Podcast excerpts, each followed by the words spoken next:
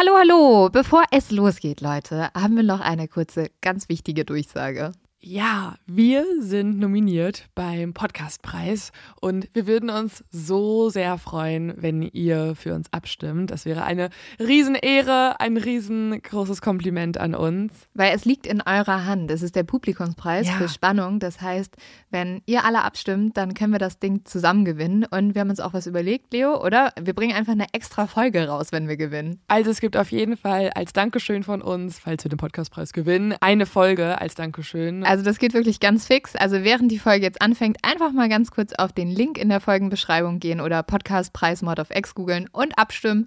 Dankeschön! Dauert nur wenige Sekunden und man muss sich auch nicht registrieren. Und jetzt geht's los mit der Folge.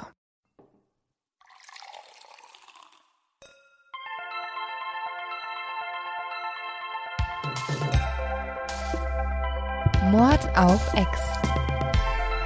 Der internationale True Crime Podcast.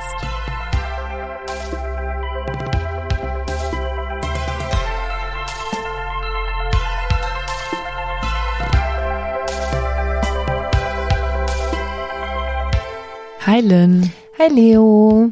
Wie war deine Woche? Ähm, Nichts Spannendes irgendwie, ne? Nur recherchiert und. Ah doch, wir waren feiern. ja, aber da ist auch nichts Spannendes passiert. Nee, war auch nicht spannend. Gut, dann äh, starten wir mit True Crime. Also, ich habe heute einen Cold Case. Wow. Wie war denn deine Woche, Lynn? Ja. Exakt wie meine. Ja. Ich mache gerade einen Beitrag. Sehr wichtig, Leute. Es geht nämlich um die größten Dating-Fehler. Wow. Da kannst du mich zu interviewen, beziehungsweise mir auch den Beitrag einmal zeigen, damit ich was lerne. Mhm. Also ich bin von vorne bis hinten wahrscheinlich inkludiert. Ich finde nur, also natürlich macht alles komplett Sinn, was ich in diesem Beitrag sage, aber ein Dating-Fehler macht für mich vor allem Sinn, nämlich, ähm, dass man keine Checkliste haben soll. Wer hatte eine Checkliste? Naja, ich, Ah, 1,80 groß, braune Haare, spielt Fußball Ja, und aber wir haben doch alle die Checkliste im Kopf, oder? geht so. Also schon, dass man so ein paar, also du hast schon so Kriterien von, der muss mindestens so groß sein, der sollte ungefähr beruflich das und das machen, der sollte so alt ungefähr Aber sein. das hat, glaube ich, noch nie jemand genauso erfüllt. Und dann, sobald irgendwie auf einmal die Person super lustig ist, bin ich so, scheiß drauf, dass du gar keinen Job hast und ein schweres Alkoholproblem. So ungefähr. Ich glaube, einzigen, den einzigen Punkt auf der Checkliste, den ich habe, den ich wirklich wichtig finde, ist, dass man Humor hat.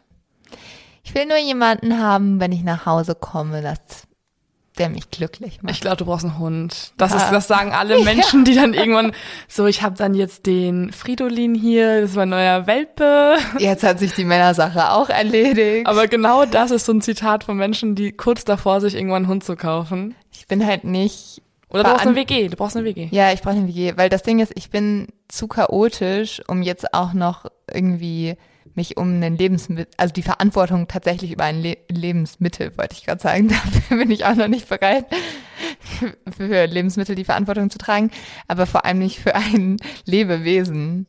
Also da, da, das, das geht noch nicht.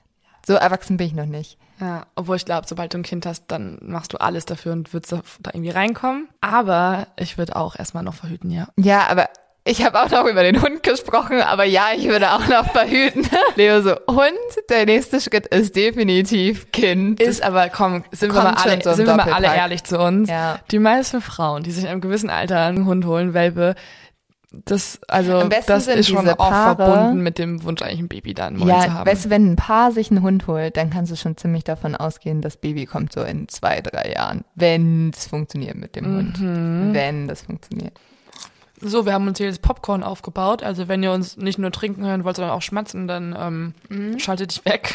Aber Popcorn ist halt mega geil. Was ich bis heute nicht verstehen werde, ist eigentlich die Tatsache, dass Popcorn in Kinos das normale Lebens, also das, das ist, was du da kaufst Mhm. und isst, wobei das einfach für mich so eins der lautesten Süßigkeiten ist. Wenn das jetzt irgendwie schon Ja, mal vor stimmt. Kino wird, dem Mauarm gegeben werden. Ja. Oder Schokolade. Oder Eis. Oder Eis. Dann wäre das voll verständlich, weil das ist halt eine Sache, die du beim Film essen kannst. auch idealerweise. Nachos cruncht auch Genau, total. und die Sachen, die beiden Sachen, die du Leuten gibst vor dem Besuch des Kinos, ist fucking Popcorn und Nachos. Habe ich noch nie verstanden. Vielleicht war das, weil früher die Filme so schlecht waren und dann sollten die Leute abgelenkt werden. Also riecht halt so schön. Wahrscheinlich deswegen. Ja. Schokolade riecht halt nicht so. Dann kannst du da nicht sofort Leute vor irgendwie anlocken. Nimm dir ein bisschen Popcorn, weil jetzt kommen wir zu meinem zu dumm zum Verbrechen. Let's go.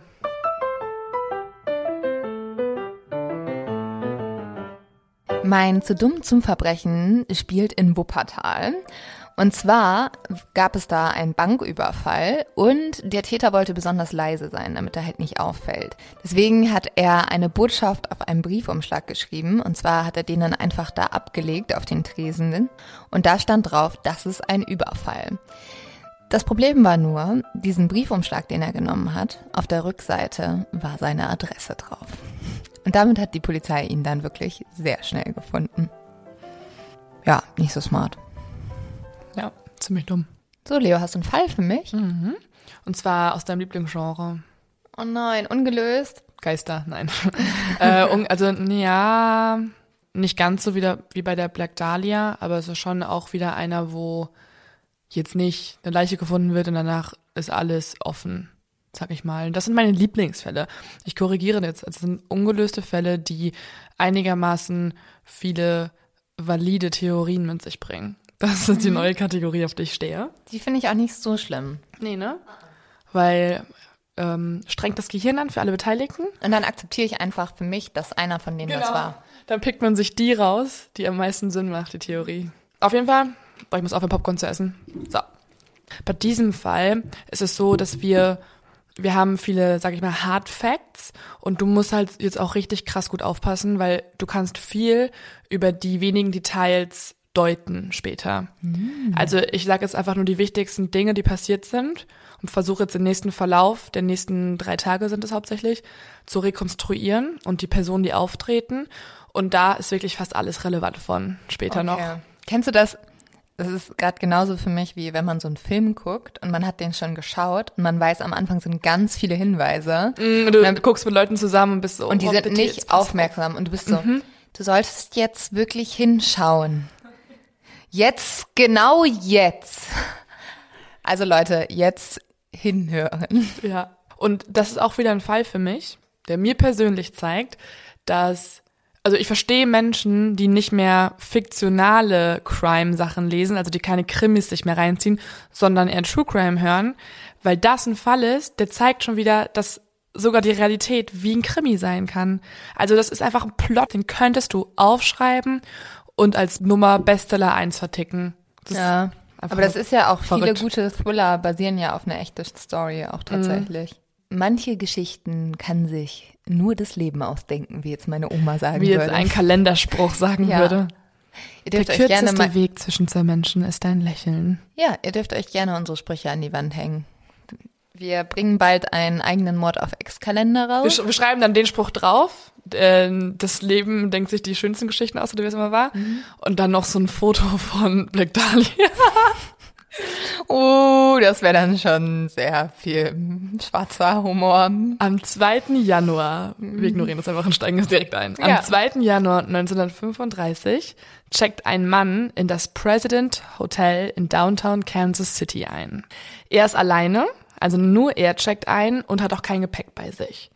An der Rezeption fragt dieser Mann nach einem Zimmer, das innen gelegt sein soll und auf einem der höchsten Stockwerke ist.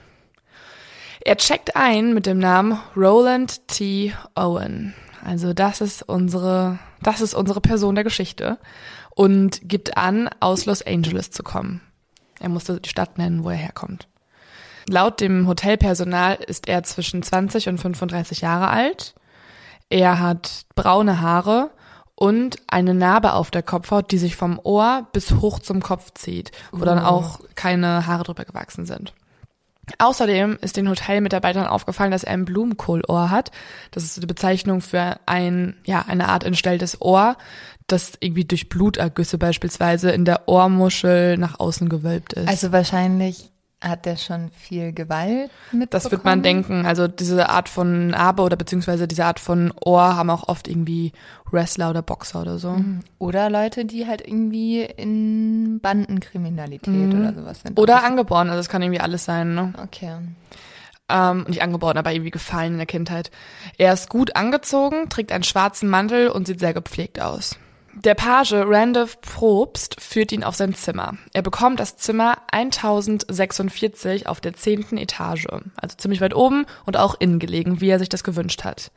Auf dem Weg hoch führen die beiden so ein bisschen Smalltalk.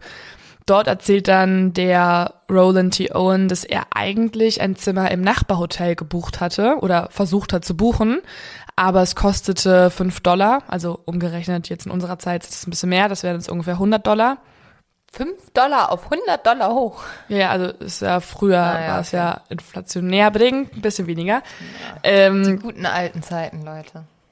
die guten alten Zeit, das war einfach das Gleiche. Also da hättest du mit 5 Dollar auch mega viel Geld ausgegeben. Aber wenn ich heute Zeit reisen könnte und mit meinen 100 Euro, die ich habe, da hinreise, Dann wär's geil. Dann wär's geil. Dann wär's geil. Aber dann wärst du trotzdem noch eine Frau im Jahr 1935, das fände ich so geil. Ja. Das ist immer so meine Denke. Ich finde Zeitreisen eigentlich immer geil, weil ich denke mir so, oh, da hast du so schöne Kleider getragen und du hast in einem Schloss gewohnt, falls du reich warst. Da hättest du so Aber nichts machen können. Eben als Frau wäre, glaube ich, die Zeitreise in fast jedes Jahrzehnt ein bisschen öde gewesen. Der Page Randolph Probst hat also dann so Roland T. Owen aufs Zimmer geführt und er beobachtet, wie Owen einen Kamm, eine Zahnbürste und Zahnpasta aus seiner Jackentasche nimmt und es ins Badezimmer legt. Also es ist alles sein Gepäck. Er hat nichts weiter mit, außer eben den Kamm, die Zahnbürste und die Zahnpasta. Was schon mal irgendwie komisch ist, weil er war ja angeblich schon mal vorher auch in einem anderen Hotel. Keine Ja, Ahnung. Nicht mal eine frische Unterhose. Ja, auch nicht. Danach verlässt Owen das Hotel. Sein Verhalten erschien allen Hotelmitarbeitern von Anfang an eher komisch, erzählen sie später auch der Polizei. Sie haben sich aber dann nicht wirklich darum gekümmert, weil es für dieses Hotel beziehungsweise auch für Kansas City relativ normal ist, dass Leute, vor allen Dingen irgendwie Geschäftsmänner oder Durchreisende, sich eben halt das Zimmer für eine Nacht mieten und am nächsten Tag weiterfahren. Ey, und ich glaube, im Hotel kommen dir so viele komische Leute Ja. unter. Also, Allein alle, die irgendwie dann nochmal sich ins Rotlichtmilieu aufmachen und dann mit Ja. einer Frau an ihrer Seite plötzlich auftauchen und zurück aufs Zimmer gehen, das ist ja auch, Ja, oder ich kenne auch irgendwelche Kumpels, die sich dann irgendwie schon mal so mega drunk, besoffen nachts noch irgendwie ein Hotelzimmer gebucht haben, weil sie irgendein Ja. Mädel abschleppen wollten Klar. oder so.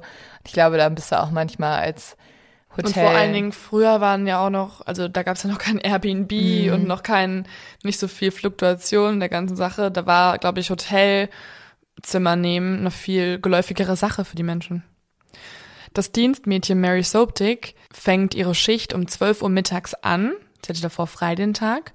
Und sie muss dann auf ihrem Weg durch die Zimmer natürlich auch durch Zimmer 1046.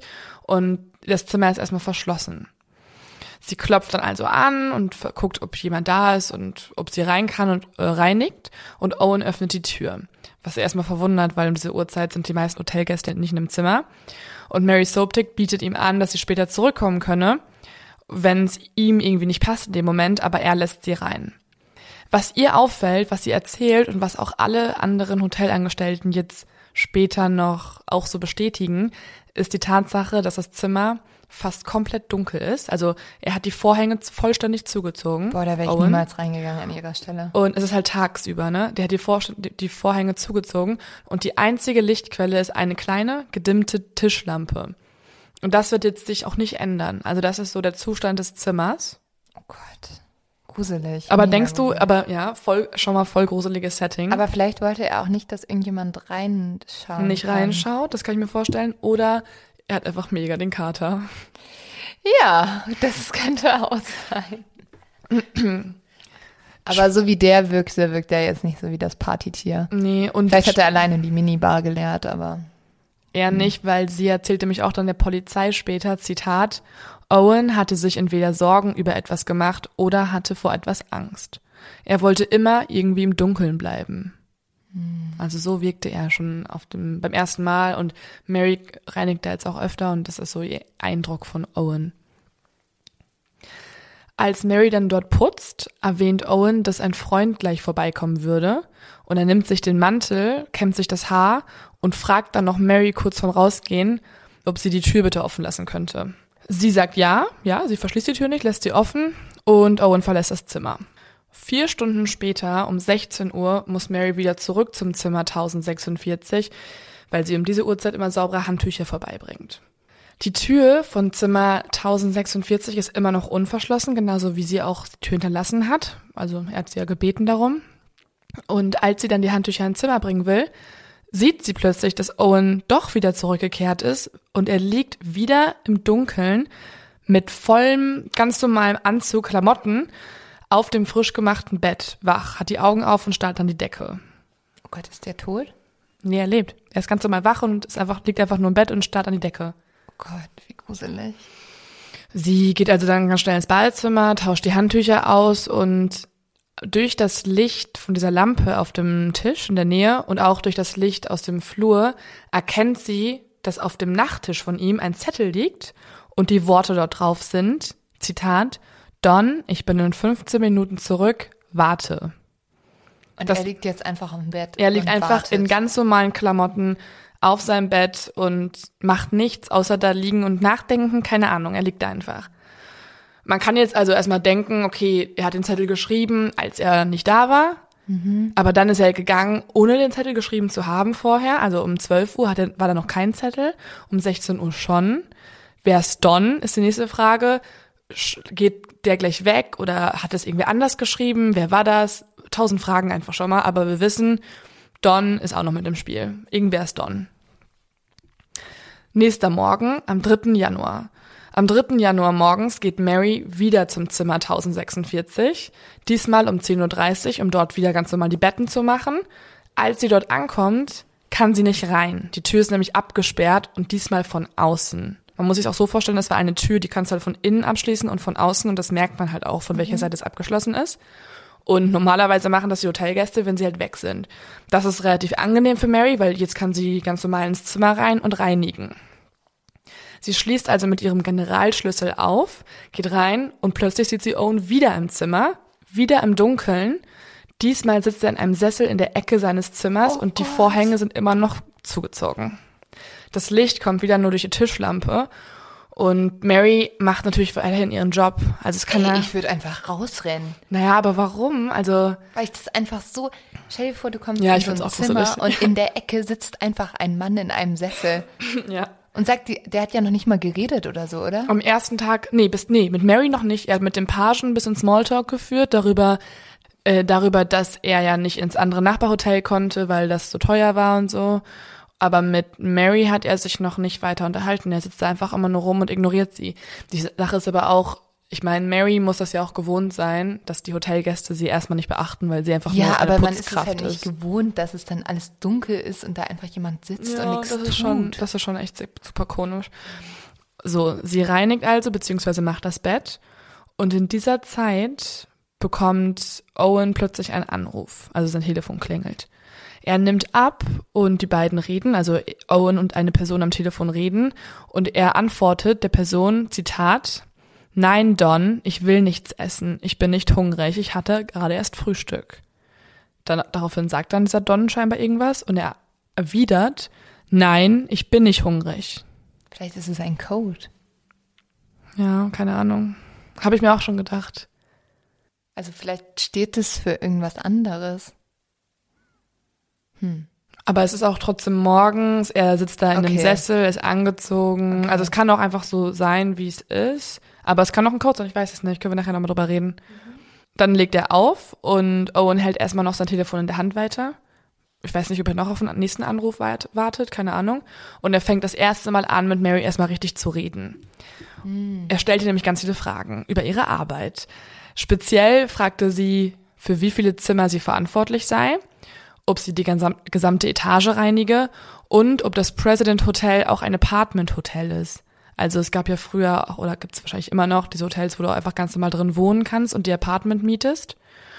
Und dann fragt er auch noch, was für Menschen in dem President Hotel so wohnen. Also irgendwas muss ihn Ist der ein interessieren. Agent? Ich finde, der wirkt wie so ein Geheimagent. Wie so Der ein ist kein James Agent. Bond oder sowas. Nein? Ich finde, er wirkt so, als ob er einfach irgendwie wissen will. Oder ein Auftragskiller oder sowas. Weiß ich nicht. Also nee. Weil er halt die ganze Zeit so ohne Mission da rumgammelt. Und man, ja. Aber er wirkt immer ein bisschen verängstigt, ne? Ach ja, stimmt. Ja, vielleicht versteckt er sich ja auch einfach nur. Er ist einfach echt gruselig, aber Oder gleichzeitig. er hat auch vor jemandem Angst, der im Hotel sein könnte. das ist für mich das Realistischste, weil warum ziehst du, warum willst du ein Zimmer im Innenhof, willst alle Vorhänge schließen, Aber ich, für mich macht die oberste Etage nicht so viel Sinn. Doch, oder? Also für mich wird das oberste auch am meisten Sinn machen, weil dann bist du weitest, am weitesten entfernt vom Eingang. Okay, aber du kannst auch am schlechtesten fliehen. Mm, das stimmt. Ja, naja. Komisch. Oder er steht einfach auf einen geilen Ausblick. Aber dann hat er sich auch nicht das Zimmer zur Straße genommen. Und er guckt halt auch nicht raus. Ja, er macht die Vorhänge zu. Ja. Ich glaube, diese Fragen Theorie über Fragen. können wir schon mal eindeutig verwerfen. Owen, warum hast du uns denn jetzt hier im Dunkeln gelassen? Im wahrsten Sinne des Wortes.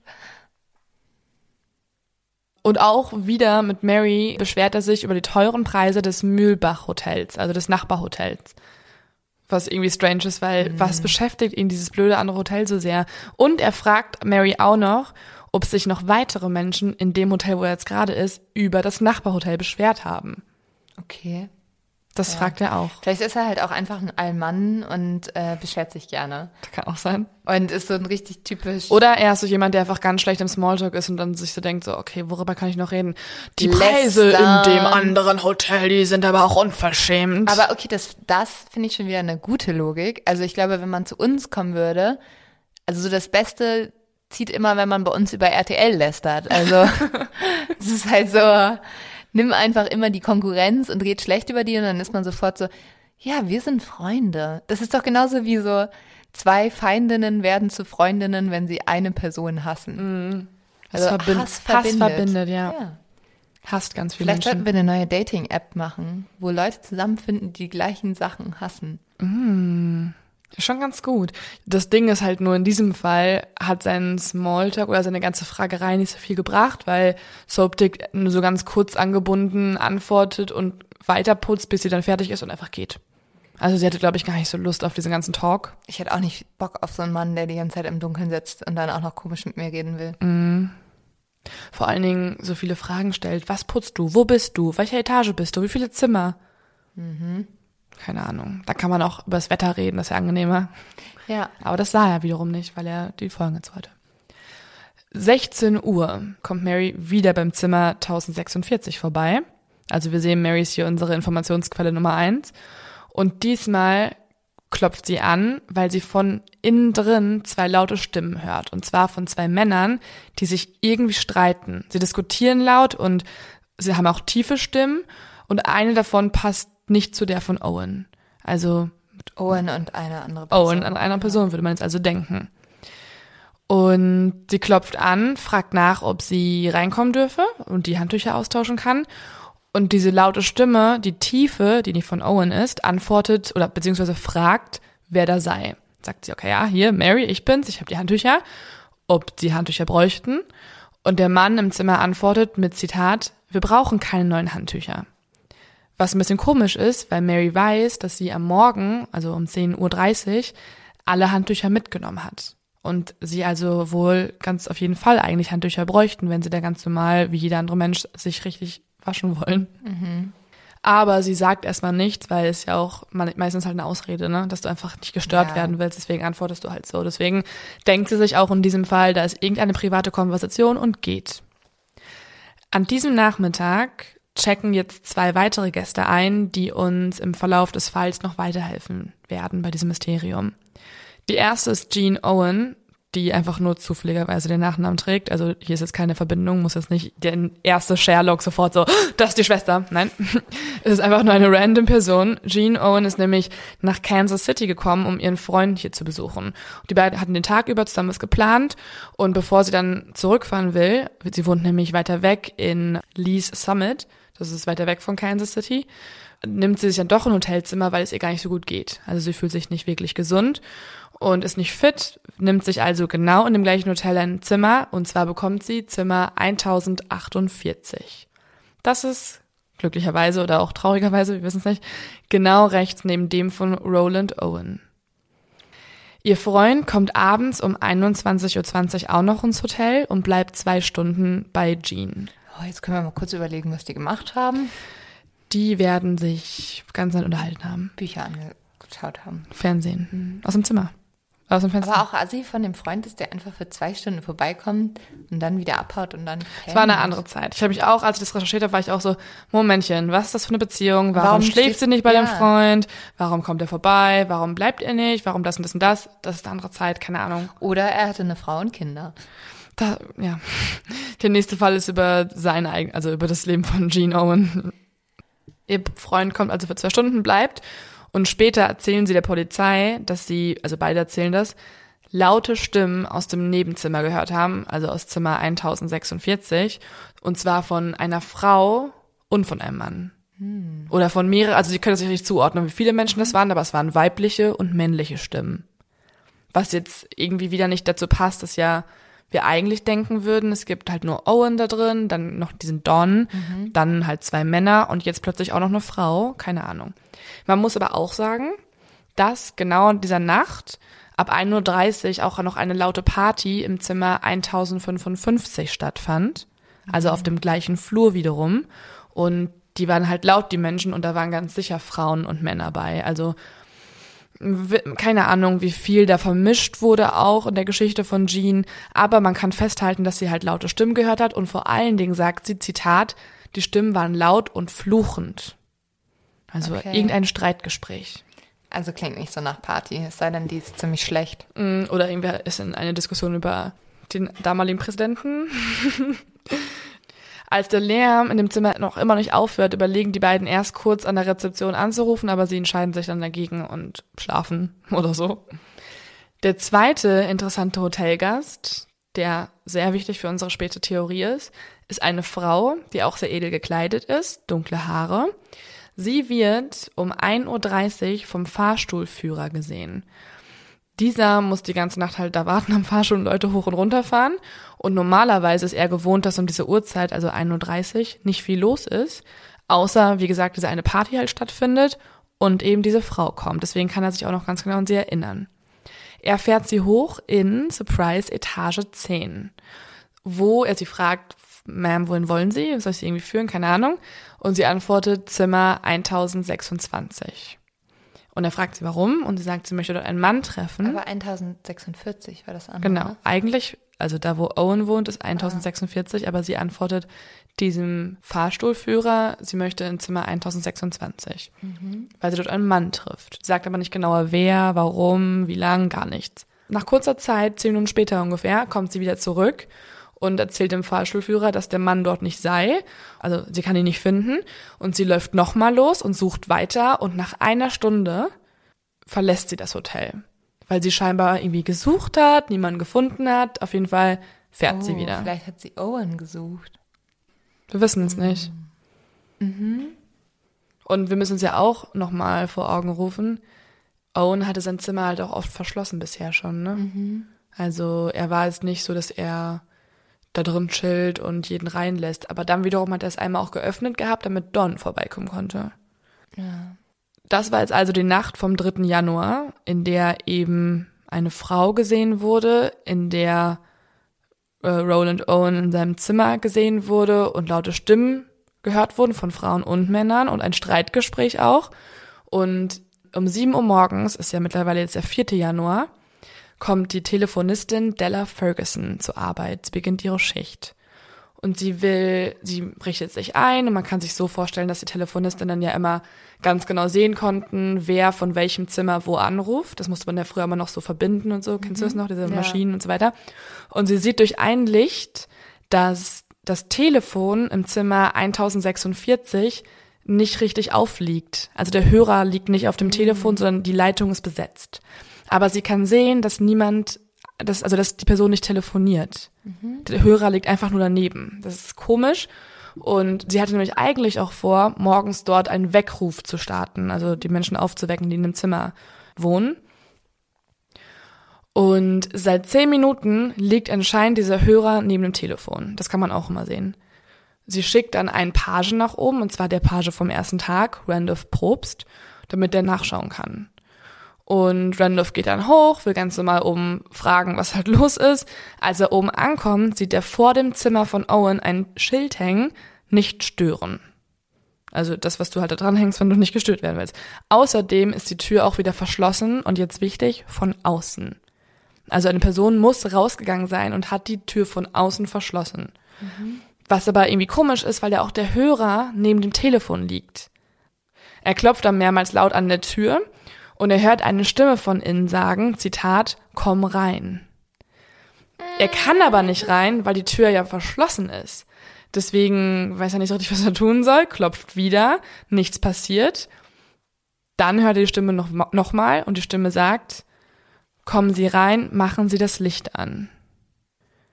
Es geht aber nicht. Also es ist irgendwie so verwirrend für ihn, weil er denkt sich so, hey, Junge, mach doch die Tür auf. Am Ende geht, geht er einfach wieder nach unten und sagt der Telefonistin, ja, keine Ahnung, der ist besoffen scheinbar. Äh, versuch's doch mal in einer Stunde, weil die Person kommt gerade einfach nicht klar. So. Das war so der Stand der Dinge. Um 8.30 Uhr, also eineinhalb Stunden später, ist der Hörer immer noch nicht aufgehangen. Della Ferguson schickt einen anderen Pagen hoch, weil sie einfach endlich wissen will, was da Sache ist, und zwar Harold Pike. Harold Pike geht also hoch wieder in die zehnte Etage, guckt nach, das Schild hängt immer noch an der Tür. Diesmal äh, sind die ganzen aber ein bisschen schlauer, weil, äh, weil Pike hat einen Generalschlüssel bei sich und nachdem er halt wieder nachgeguckt hat, die Tür war immer noch verschlossen, nimmt er eben diesen Generalschlüssel, schließt auf und betritt das Zimmer. Er findet Owen nackt auf dem Bett liegen und irgendwie wirkt Owen verwirrt und komisch. Außerdem sieht er neben Owen auf der Bettdecke einige Flecken, dunkle Flecken. Er nimmt also an, dass Owen betrunken ist. Und anstatt das Licht anzumachen und irgendwie mal nachzugucken, nimmt Pike den Telefonanhörer, legt ihn auf, den, auf das Telefon zurück und geht runter. Also fragt man sich auch irgendwie, mm. willst du nicht mehr genauer hingucken? War Owen noch lebendig? Ja, ja, liegt einfach betrunken im Bett. Okay. Aber äh, halt irgendwie, irgendwas muss ja komisch sein, weil wenn du dich übergibst beispielsweise, dann ist es ja nicht so ein... Aber es ist doch Blut, oder? Ich würde auch sagen, das ist Blut. Es sind halt dunkle Flecken. Das ist alles, was Pike irgendwie ausmacht und denkt an, nimmt an, dass, es, dass der Typ einfach betrunken ist. Mhm. So, um 10.30 Uhr berichtet ein anderer Hotelangestellter, dass der Hörer wieder nicht aufliegt. Also in der Zeit von 8.30 Uhr bis 10.30 Uhr muss Owen scheinbar wieder das Telefon genommen haben und den Hörer halt die Leitung einfach wieder nicht, also die Leitung ist wieder besetzt, ohne dass irgendwer angerufen wird. Irgendwas ist hier komisch. Diesmal wird wieder Page Probst nach oben geschickt Immer noch hängt das Schild an der Tür, als er oben ankommt, also immer noch nicht stören. Diesmal hat Page Probst aber seinen Generalschlüssel mit und öffnet. Er erschrickt sich total, weil er geht ins Zimmer und Owen liegt nicht mehr nackt auf dem Bett, sondern ist 60 Zentimeter von der Tür entfernt auf dem Boden, krabbelt gerade blutverschmiert oh ihm entgegen. Und sein, also er ist quasi zusammengebrochen. Sein, sein, sein Kopf hat er auf den Knien so quasi oder auf den Ellenbogen. Also er ist einfach zusammengebrochen, verkrümmt auf dem Boden und krabbelt sozusagen der Tür entgegen. Jetzt endlich, kann man schon fast schreien, macht irgendwer in diesem Zimmer mal das Licht an, um zu gucken, was passiert da eigentlich gerade. Und Probst erschreckt sich komplett. Er sieht überall Blut an den Wänden. Nicht nur an den Wänden des Schlafzimmers, sondern auch an den Badezimmerwänden. Er sieht Blut auf dem Bett, Blut auf dem Boden und sogar Blutflecken an der Decke. Aber wessen Blut ist das? Owens. Owen ist blutverschmiert und man sieht, dass auf ihn krass eingeprügelt wurde. Und scheinbar wurde so krass zugeschlagen, dass das Blut im ganzen Zimmer einfach verspritzt ist.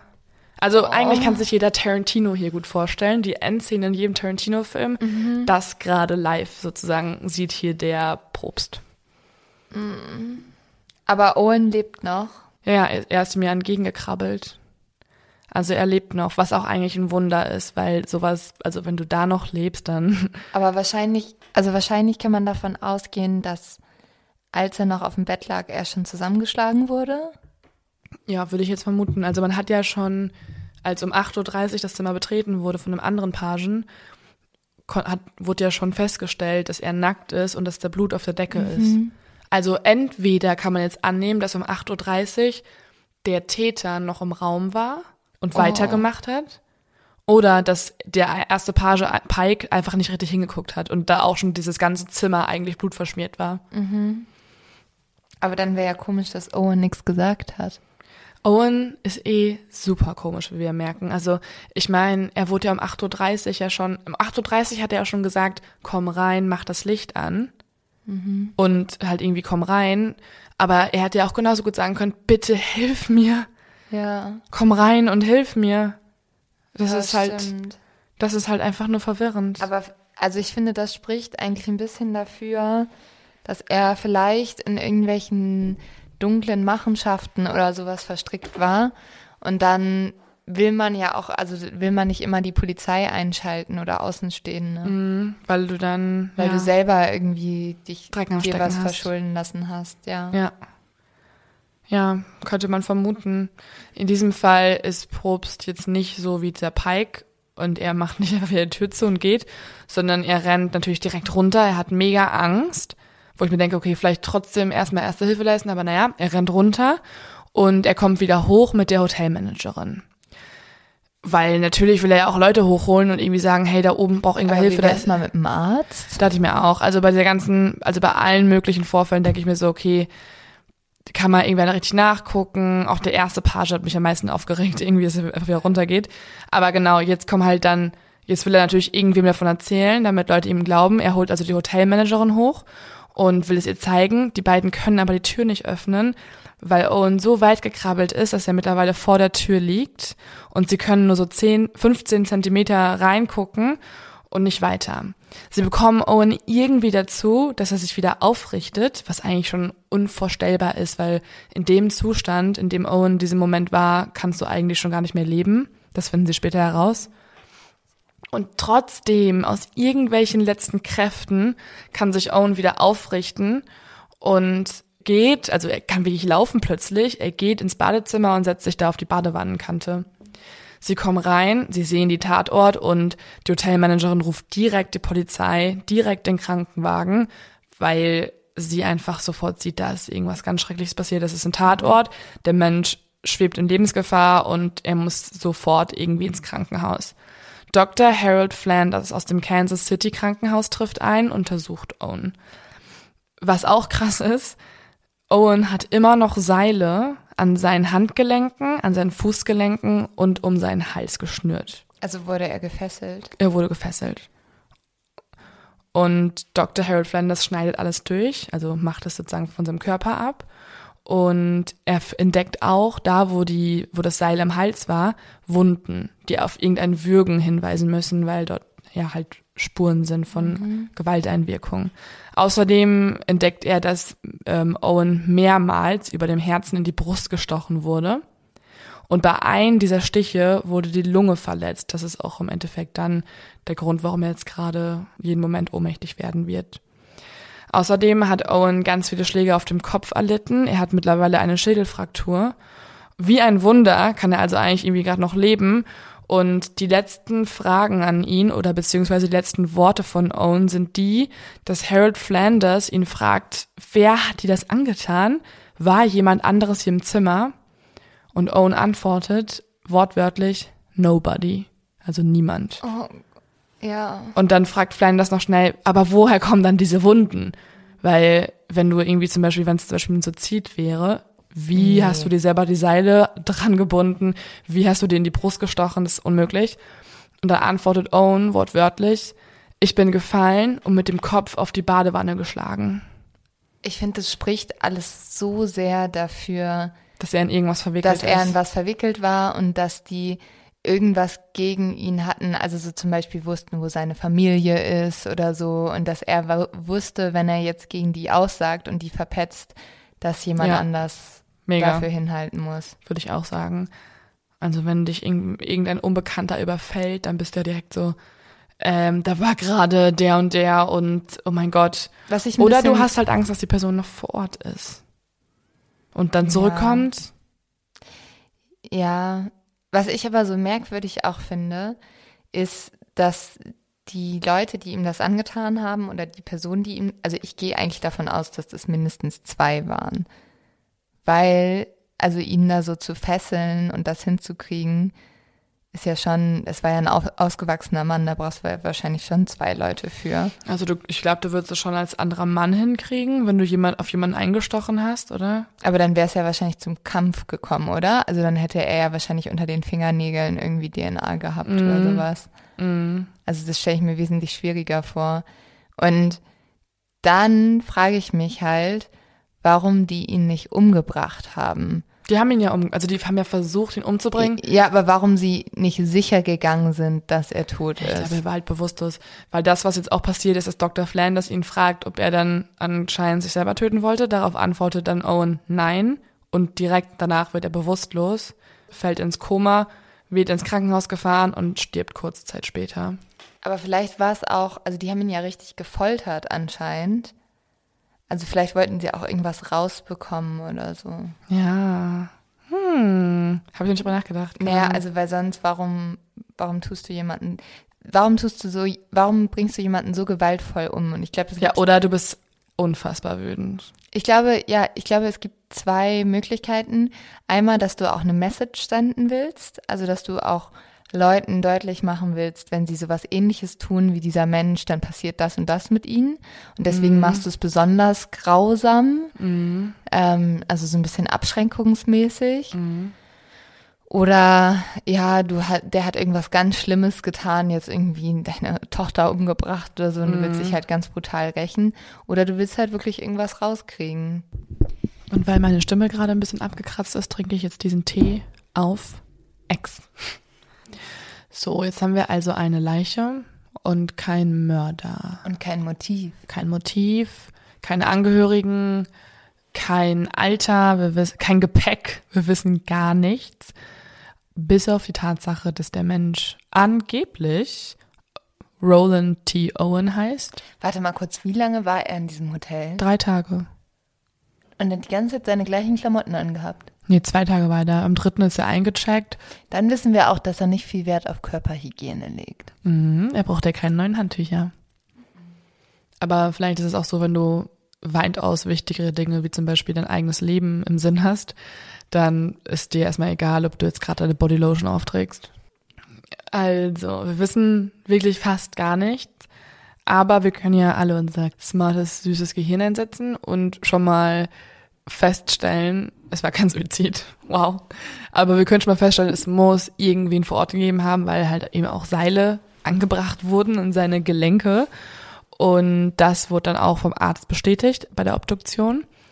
Und man kann auch herausfinden, dass die Wunden ihm sechs bis sieben Stunden vor dem Fund der Leiche hinzugefügt wurden, beziehungsweise vor dem Fund von Owen hinzugefügt wurden. Also hätte man ihn wahrscheinlich finden können und retten können? Weiß ich nicht, ob man ihn hätte retten können. Wahrscheinlich auf jeden Fall äh, wäre die Wahrscheinlichkeit, dass er hätte gerettet werden können, höher. Aber man kann festhalten, dass er als der erste Page bereits hochgegangen ist, um sieben Uhr, als die Schicht von dieser Della Ferguson anfing. Da war es ja auch schon so, dass er die Wunden eben hatte. Hm. Also er lag da wirklich fast. Also wahrscheinlich war er auch am Bett gefesselt gewesen, oder? Mhm. Aber komisch, haben die die Fesseln dann losgemacht? Der Arzt hat die dann losgemacht. Aber er muss ja irgendwie vom ja, bis da.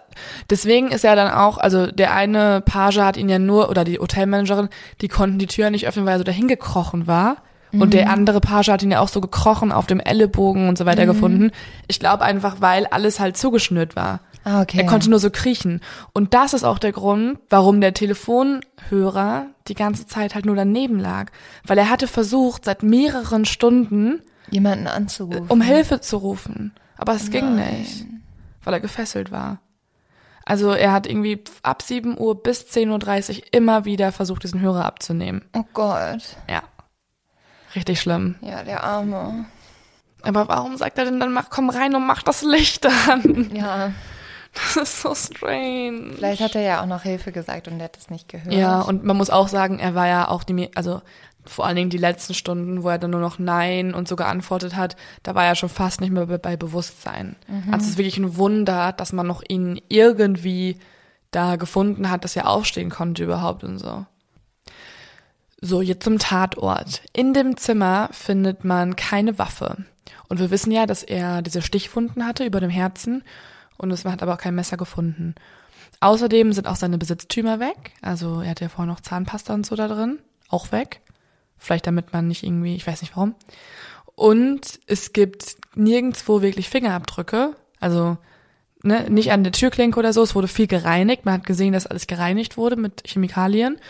Bis auf am Telefonhörer. Da sind vier Fingerabdrücke und von kleinen Fingern, weswegen jetzt die Polizei annimmt, dass es wohl eine Frau gewesen sein muss. Oder ein sehr, sehr kleiner Mann mit sehr kleinen Händen. Ah, also vielleicht die Frau, die ihn auch gesucht hatte. Die ihn gesucht hat oder die halt gehört wurde, als die Jean Aber im das, Nebenzimmer war. Also, dass eine Frau ihn alleine überwältigen kann, naja, vielleicht mit einer Waffe oder so, ne? Mhm, aber eine Waffe findet man auch nicht. Beim Einchecken hat Owen ja seinen Namen angegeben und auch die Stadt, aus der er kommt, LA. Das Problem ist, die Polizei, also die Polizei ermittelt jetzt natürlich erstmal, weil sie den Tatort vorgefunden hat und die Leiche hat. Sie fragen also natürlich auch bei den Behörden in LA nach und es gibt dort keinen registrierten Roland T. Owen. Ja, no shit. Also, wenn der so vorsichtig ist, dann sagt er doch bestimmt nicht seinen richtigen Namen. Ja, das kann man jetzt annehmen. Also man kann daraus erstmal schlussfolgern, entweder kommt er nicht aus LA oder es ist nicht sein richtiger Name. Aber weil wir auch schon wissen, er hat sich das Zimmer im zehnten Stock, im Innenhof und zugezogene Vorhänge und so weiter geholt, dann war das wohl wirklich nicht sein richtiger Name. Sein Körper, man will, man will ja jetzt erstmal unbedingt wissen, wer ist dieser Mensch.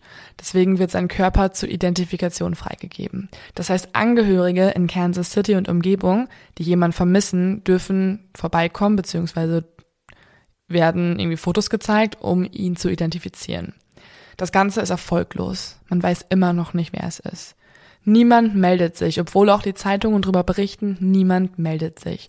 Außerdem werden auch von seinen Fingern Fingerabdrücke genommen und zum FBI geschickt, auch das ergebnislos. Also er kam scheinbar noch nicht mit der Polizei in Kontakt, von ihm wurden nicht irgendwie bei irgendeiner Verhaftung Fingerabdrücke genommen. Wer also ist dieser Mensch? Und außerdem, wer ist Don?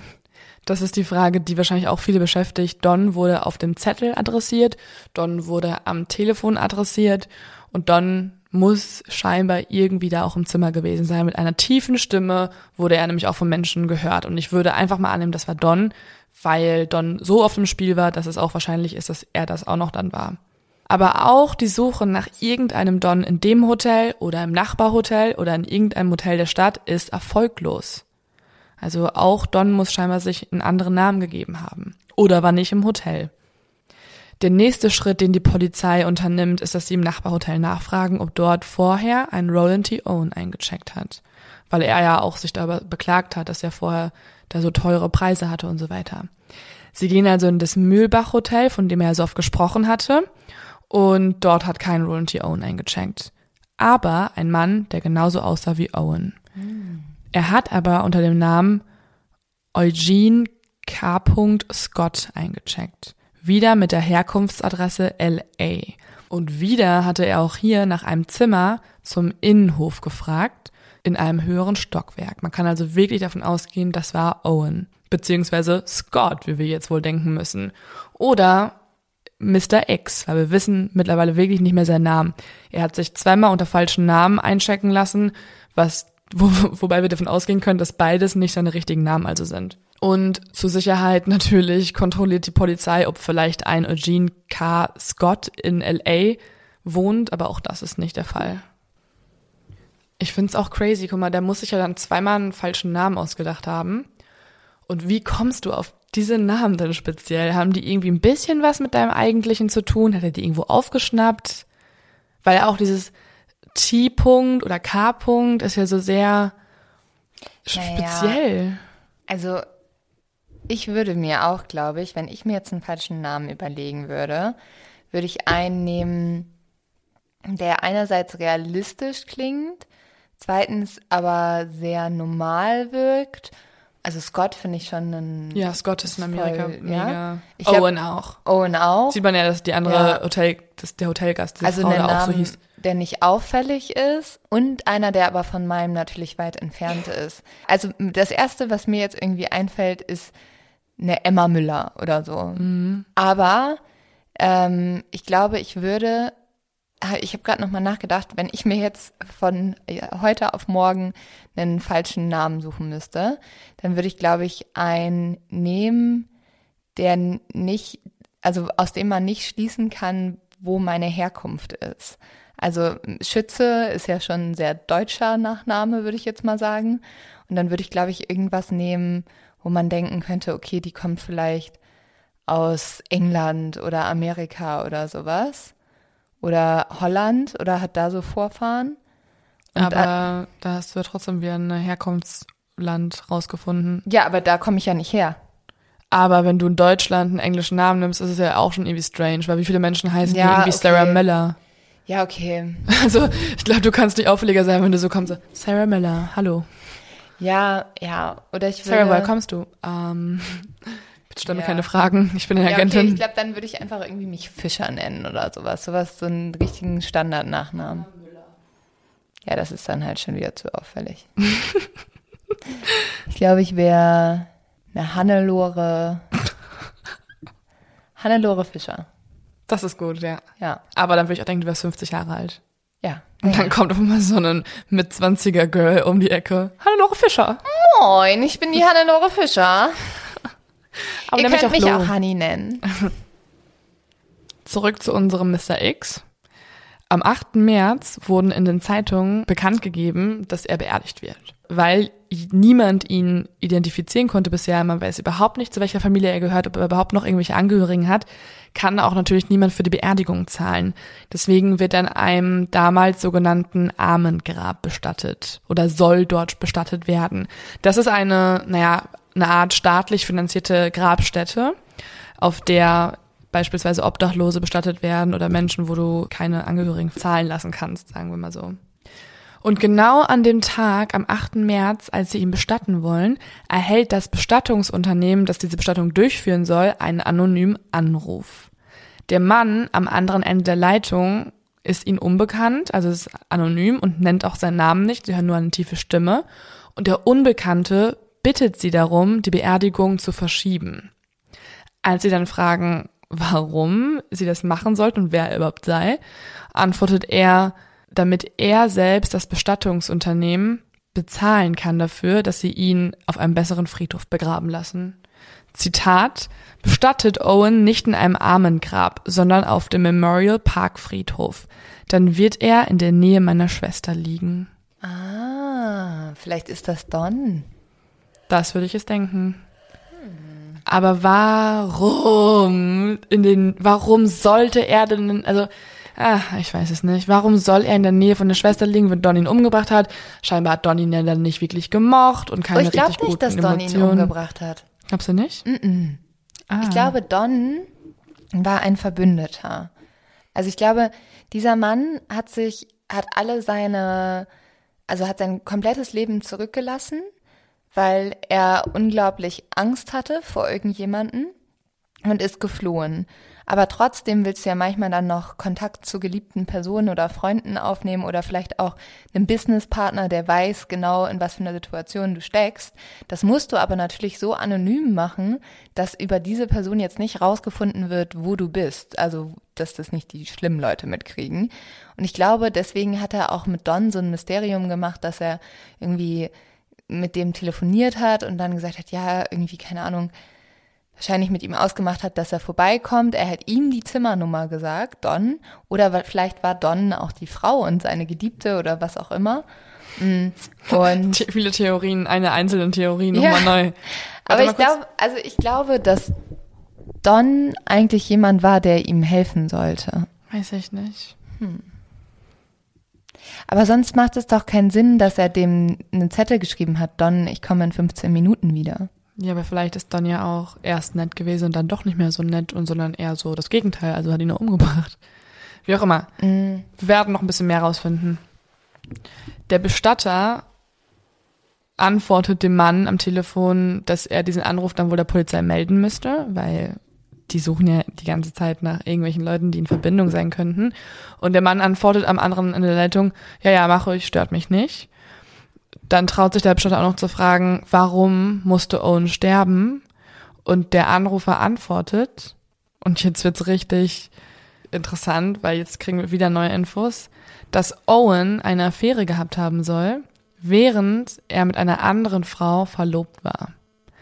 Und er und die beiden Frauen, sagt alles der Anrufer am Telefon, er und die beiden Frauen haben das Treffen im President Hotel organisiert, damit sie Rache an ihm nehmen können.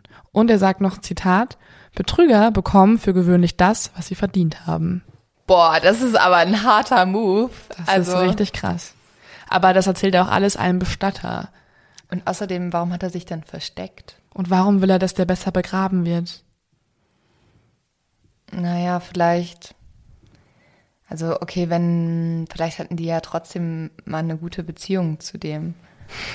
Also, das ist echt strange, ne? Ja, das ist mega merkwürdig. Das, man muss ja auch noch im Hinterkopf behalten, sobald, das ist ja immer noch so, sobald irgendwo eine Leiche gefunden wird und sobald ein Fall in den Medien behandelt wird, gibt es so viele Fake-Anrufe von Leuten, die einfach nur krassen Bullshit labern. Es gibt so viele Leute, die sich dazu äußern, die sagen, sie würden die Person kennen, die sagen, sie wären der Täter, die sagen, ihre Eltern sind der Täter.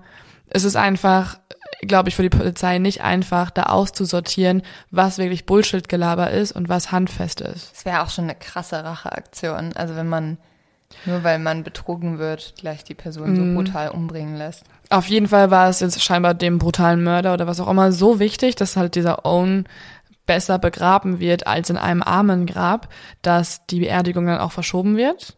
Weil klar, je mehr Zeit, desto besser. Vielleicht bekommen wir noch irgendwelche Infos. Und am 23. März erhält der Bestatter einen Brief mit umgerechnet 500 Dollar drin. Mit unbekannten Absender auch. Aber das spricht ja doch dafür, dass die Geschichte wahrscheinlich ist. Ja, aber ich meine, wenn du anrufst, kann, du kannst ja auch ein Freak sein und trotzdem noch Geld senden. Auch Freaks senden Geld wahrscheinlich dann. Sendet uns mal Geld. Ja, mach mal bitte nicht irgendwelchen anderen Leuten, die ihr nicht kennt und vielleicht umgebracht habt oder nicht. Und nicht nur diesem Bestatter wird Geld zugesandt, auch ein ansässiger Blumenhändler erhält einen ähnlichen Anruf und auch einen ähnlichen Brief mit Geld. Und zwar bekommt er, also in einem Anruf wird das gleiche gesagt, hey, frag nicht warum und wie und was, aber du bekommst Geld dafür, dass Owen besser bestattet wird. Und zwar äh, sollen 24 American Beauty Rosen, also das ist sozusagen so eine Art von Pflanze, Rose, äh, wurden bestellt und sollen an Owens Grab ausgeliefert werden. Außerdem ist in dem Brief, wo Geld für Owens Grab drin ist, auch noch eine Karte mit den Worten in ewiger Liebe Louise. Oh. Das ist so kompliziert Aber irgendwie. Okay. Aber Dann glaube ich schon, dass es eine Frau war, die ihn geliebt hat, von ihm betrogen wurde, vollkommen Kuckuck war, ihn deswegen umgebracht hat, weil sie gesagt hat, bevor der mir mit einer anderen Frau abhaut, will ich lieber, dass er stirbt. Und dann so eine Woche später in ewiger Liebe, ja, aber dann, Louise. Naja, aber dann hat er sie ja nicht richtig betrogen, weil er ist ja dann, er ist ja dann tot sozusagen, er kann ja dann ihr toter, also sie kann, ich glaube, wenn das so eine richtig wahnsinnige, wahnsinnige Frau ist, kann sie halt jetzt dran glauben, dass die sich immer noch lieben und er hat halt einen Fehler begangen, aber sie werden sich im Paradies wiedersehen. Das hat er schon vermutet und deswegen hat er sich versteckt? Oder wie? Ja, okay, das macht irgendwie keinen Sinn. Naja, vielleicht ist sie halt schon vorher durchgedreht mit ihrem Bruder oder so. Dem Don. Nee. Ach, ich komme nicht mehr hinterher. Einige Tage nach der Beerdigung ruft eine Frau beim Kansas City Journal an. Das Kansas City Journal hat nämlich eine Story über Owen veröffentlicht, in dem immer noch gesagt wird, dass er in einem Abendgrad bestattet wurde. Die Frau regt das scheinbar irgendwie auf und sie ruft an und möchte das Ganze richtig stellen. Und zwar erzählt sie dem City Journal davon, dass ein Blumenhändler und ein Bestatter Geld erhalten haben. Das könnten die beiden bestätigen, sagt sie. Und er jetzt in einem besseren Grab liegen würde. Also was auch wieder bestätigt, dass sie wohl die Wahrheit sagt, also dass sie irgendwie damit in Verbindung steht. Die Journalisten beim City Journal fragen nach, wer der ist und sie antwortet, das ist egal, Zitat, glauben Sie mir, ich weiß, wovon ich rede. Dann sagt sie auch noch, kurz bevor sie auflegt, er geriet in Schwierigkeiten und beendet damit das Gespräch. Also hier wissen auf jeden Fall Menschen, wer Owen ist und warum er gestorben ist. Und jetzt würde ich gerne, das würde ich jetzt in einem englischen Podcast sagen, The case went cold. Das ist so ein Satz, den kannst du einfach nicht auf Deutsch oh. übersetzen. The case went cold. Ähm, also der Fall wird kalt. Der Fall wird ad acta gelegt, kann man vielleicht fast sagen auf Deutsch. und wir springen jetzt in der Zeit und zwar eineinhalb Jahre später ins Jahr 1936. Wir müssen einmal kurz sagen, was passiert jetzt in der Zeit? Gar nichts nämlich. Man weiß immer noch nicht, wer er ist. Man hat den Fall einfach sozusagen wirklich ad acta gelegt und die Polizei hat dann auch sogar, ich glaube, in der gleichen Woche sogar noch zwei weitere Mordfälle in Kansas City miterleben müssen, in denen sie dann mehr recherchieren und weil Owens Fall einfach so verwirrend ist, recherchieren sie da nicht weiter. Eineinhalb Jahre später, also im Jahr 1936, liest Ruby Ogletree einen Artikel im American Weekly Magazin über den Fall Owen. Als sie sich Fotos anguckt von dem Ermordeten, erkennt sie plötzlich ihren eigenen Sohn. Oh Gott, wie schrecklich. Mhm. Sie ruft dann Polizei an und er kann jetzt endlich eineinhalb Jahre nach dem Mord endlich, endlich identifiziert werden. Und zwar hieß er nie Roland T. Owen und auch nicht ähm, Eugene Scott, sondern sein richtiger Name ist Artemus Ogletree. Voll der crazy Name. Deswegen habe ich dich vorhin gefragt, was, ob du denkst, dass der Name irgendwie, warum man sich genau so einen ausdenken würde, wie er es getan Ja, hat. siehst du, so einen normalen Namen. Genau, weil er hat sich wirklich die normalsten Namen ever ausgedacht im Vergleich zu seinem eigentlichen. Mhm. Artemus Ogletree. Hört sich an wie Latein oder Ja, so. aber damit wirst du halt auch überall wiedererkannt. Ja. Artemus Ogletree wurde in Florida im Jahr 1915 geboren, hat zwei Geschwister und hatte seit einem Unfall in seiner Kindheit eine Narbe über seinem Ohr.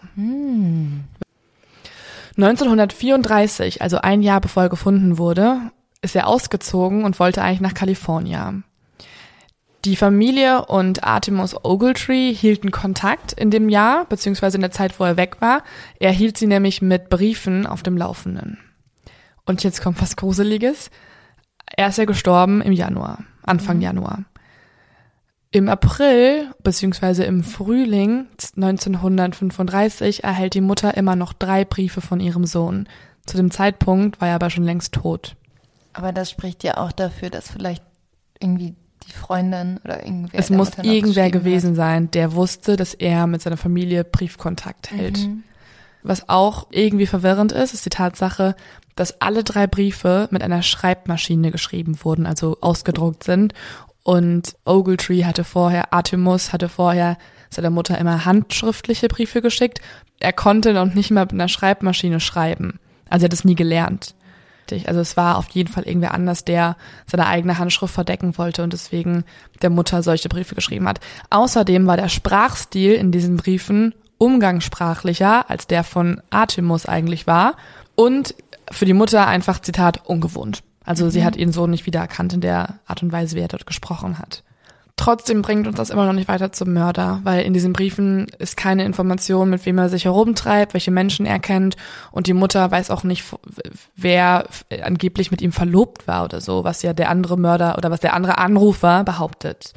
Weitere Ermittlungsvorschritte ergeben, dass Artemus Ogletree, also jetzt haben sie den richtigen Namen, sich ein anderes Hotelzimmer in Kansas City gebucht hatte. Und zwar ein Zimmer im St. Regis Hotel in Kansas City.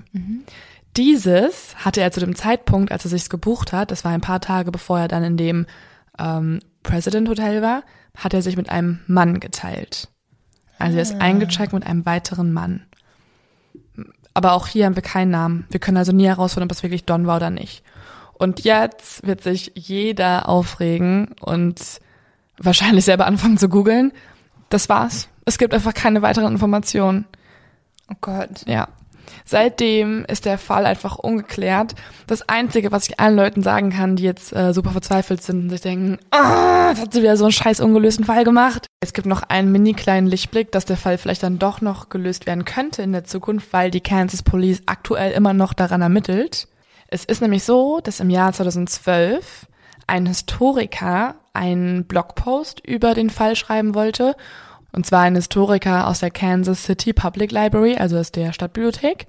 Und danach erhält er einen anonymen Anruf von jemanden, der angeblich einer älteren Person geholfen hat, irgendwie alte Sachen auszuräumen. Und in diesem Inventar der alten Person hat er eine Box gefunden mit ganz vielen Artikeln ausgeschnitten über den Ogletree-Fall. Mhm. Und irgendwie hat dieser Anruf aber scheinbar dann noch, ich weiß nicht, der war auch wieder merkwürdig und hat irgendwelche Informationen zurückgehalten und genau deswegen ermittelt jetzt gerade immer noch die Kansas City Polizei.